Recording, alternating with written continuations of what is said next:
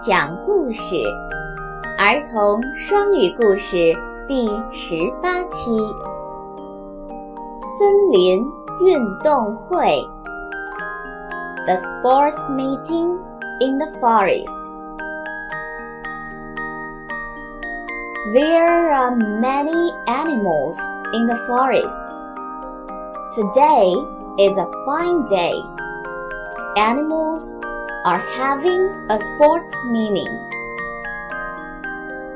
森林里有很多动物。今天天气晴朗，小动物们要举行运动会。Monkey, fox, panda, rabbit, and the bear are running. Look, rabbit is the first. Fox and monkey are the second. Bear is the third. The other animals are shouting, Bear, come on, bear, come on. And look there, duck and the pig are doing high jump. Pig is too fat. He can't jump very high.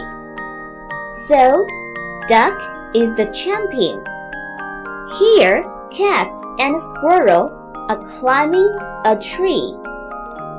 Cat is ill, so he is the last.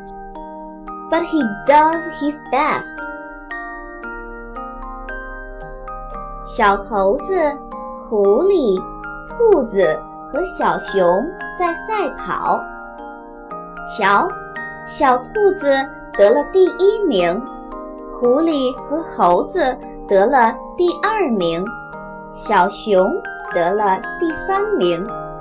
小动物们都在叫着：“小熊加油！小熊加油！”